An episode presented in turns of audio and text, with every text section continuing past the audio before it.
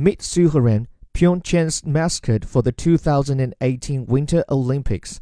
With a look inspired by white tigers, designers developed Soohorang with South Korean culture and law in mind.